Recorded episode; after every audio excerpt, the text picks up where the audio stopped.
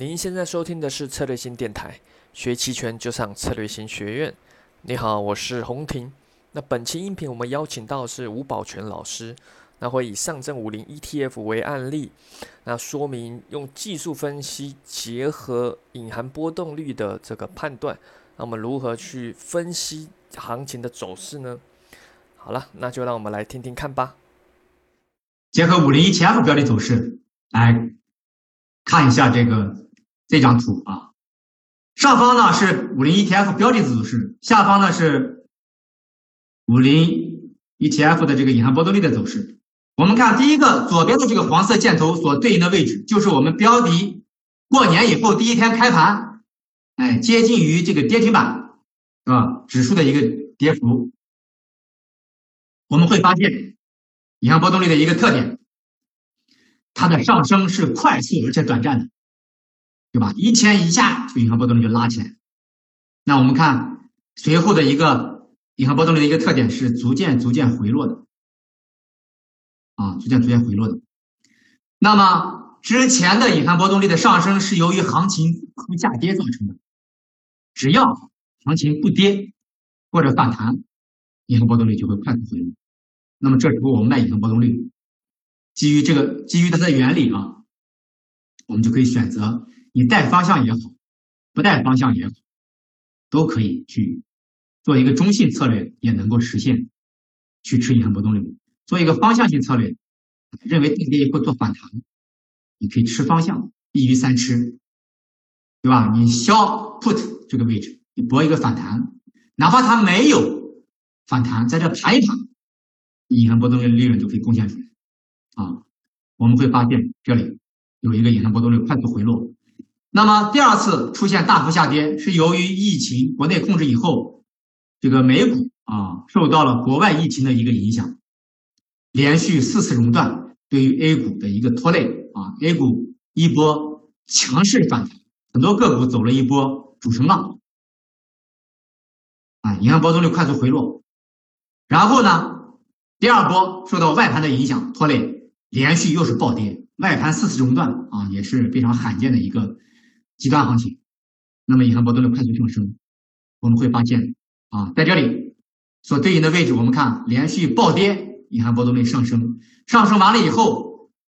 我鼠标指的这个位置，标的在这里上蹿下跳，我们隐含波动率就开始在这里就开始出现了这个盘整的一个。状态，这时候对于我们来讲就要思考问题了啊！我们说行情的快速上涨和快速下跌，我们不好把握，但是市场情绪一旦起来，我们是不是容易观察到？对吧？这个人什么时候发火，我们不容易判断，但这个人发完火以后，他极端情况下很生气的情况下，我们是不是能够观察出来？当情绪开始平复的时候，我们是不是能够观察出来？是不是更利于我们观察？对于标的也是一样的，这个人一旦隐含波动率、市场情绪一旦起来，我们做空它是不是就给我们从容的时间去去等待、去观察？这样说大家能理解吧？啊，那我们看一下，我鼠标指的这个位置啊，这是一个中性策略时的一个构建。当时我认为啊，由于全球市场的这个疫情的影响，包括国内虽然控制了这个疫情，但是我们国家是出口贸易型企业，那么外国整个环境不太好，对于我们出口是有很大的一个影响。那么我想，国内无论你复工复产如何进行，但是这个过程，我认为是一个持续的，出口贸易受一个严重影响。所以我认为呢，在这里可能不会大幅的一个攀升。所以呢，我认为方向性来说呢，我构建了一个中性策略。我们我们来观察德尔塔，嗯。基本上它是一个接近于零的一个状态，我卖出了一个 call，卖出了一个这个 put，嗯，总体的合约数量也是相等的，它们德尔塔的一个维度也是相同的。那我们看它的浮盈当时在这里，德尔塔的一个盈亏也是基本上还没有表现出来，啊，它的这个位置，中性策略的构建就在我箭头指的这个位置。那么它的利润来源就取决于这个位置啊，就波动率的对于维港维度维港的一个影响啊。利润来源就是一个 vega，我们卖方，哎，银行波动率下降，对我们是有利的。也就是说，在这个位置，只要啊，哪怕是有一个方向出错了，那么我们很高的一个隐含波动率也提供一个安全垫，保护不让一条腿亏损。另外一边，我们能够实现一鱼三吃。同时，我们对合约的选择我们要注意啊，我们对合约的选择，这时候我们要选择在我们对方向没有把握的情况下，我们选择虚值两档以两档以上的。这个合约，记住两档或以上啊？为什么呢？是因为德尔塔比较小，这是第一个。德尔塔小，方向对它的对于标的价格的影响就比较小，对吧？标的价格影响我们期权的德尔塔小，对于我们期权价格影响小，这是第一个原因。第二个呢，虚值两档以上，它的这个虚值回落的这个隐含波动率下降的更快，也就是从希腊字母来讲啊。越虚的话，隐含波动率回归的越快，所以对我们的这个做空波动率是更加有利的。就是方向的影响小，德尔塔小。第二个，越虚它的隐含波动率越敏感，越回落的越快。那这是不是底叠加在一起，我们的这个卖方是不是就更爽？安全也有，隐含波动率更加敏感，回落的更快，所以空间更大。哎，如果说我们选择。这个合约的时候没有考虑到德尔塔维度的话，哎，我们要把这个构建的时候也要理解到希腊字母在其中的一个一个影响。所以虚值两大以上的一个原因就是规避了方向的一个影响，同时隐含波动率的回归速度更快。好，我们来看，这是刚才我们说做做空波动率的一个一个案例啊。我们现在来说一下一个做多波动率的一个案例。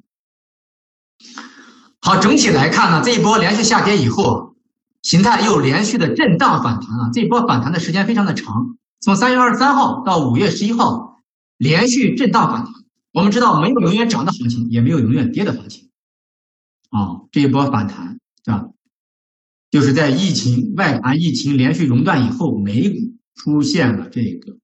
连续的无限量的一个就是，无限量宽松，对吧？量化宽松，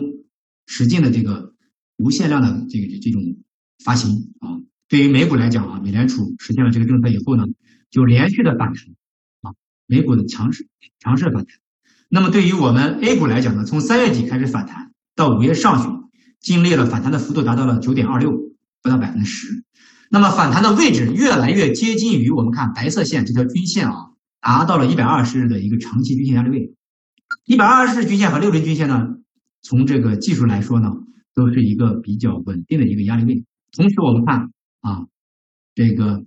有一条这个咖啡色的线啊，也是一个前期高点的一个压力，达到了一个共振啊。所以从时间上来说呢，哎，两条均线有压制，而且呢，这个压力线也有压制，形成了一个共振，连续的一波反弹达到了压力位，而且这期间没有一个向上的回调，所以我认为。这个位置，哎，碰到了一个压力位，我要考虑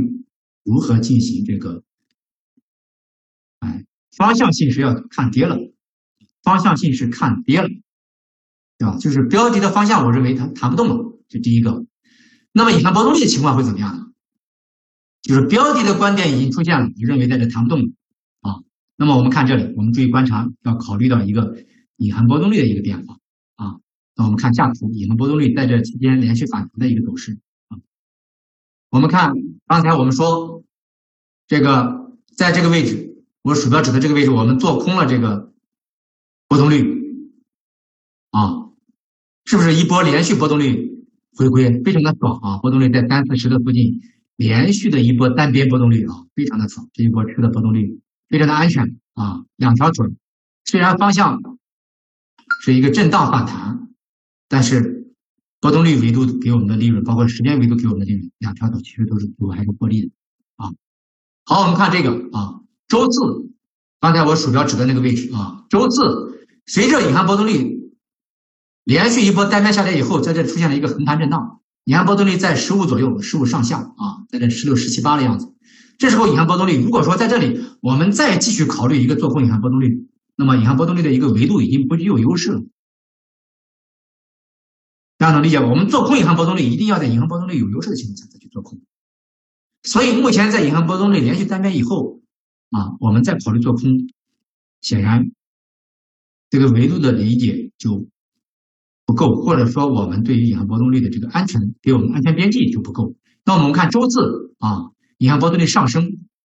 那我们来观察一下标的的一个价格点。我们再翻上图啊，周四是这一天，我鼠标指的这个大阴线的前面一天是周四啊，刚好在这个压力位附近，大阴线前面这一天周四，那告诉我们隐含波动率上升，告诉我们什么？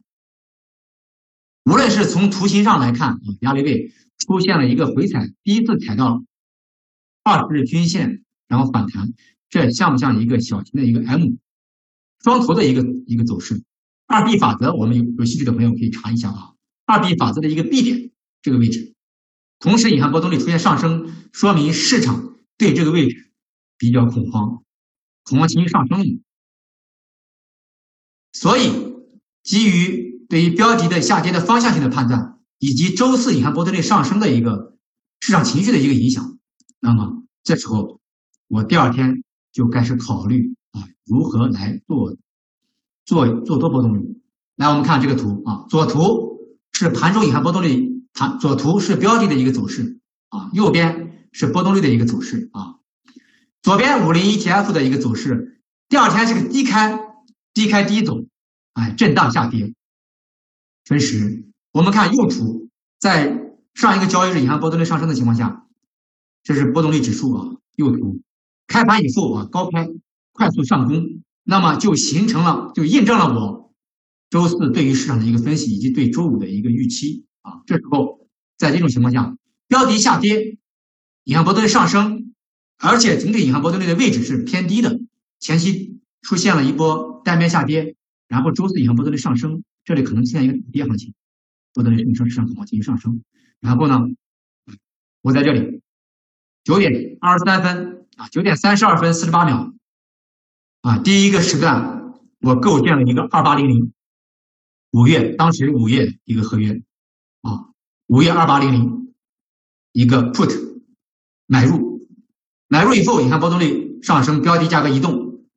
蓝色的一个绿色的指标指的这个位置就是我平仓的位置，啊，这是一个吃了这一波利润，那么第二波利润在哪里？我们看第二第二点在这里，时间是九点二十七分三十七秒。平仓的时间是三十一分二十五秒，我们来解释一下啊，为什么这个没有拿住啊？来解释一下这个期权买方的一个持仓的一个思路。好，我们来看一下。好，我们先说合约的一个选择啊，先说合约的一个选择。好了，音频就到这边。那想了解完整的这个课程视频，欢迎上策略新学院网站。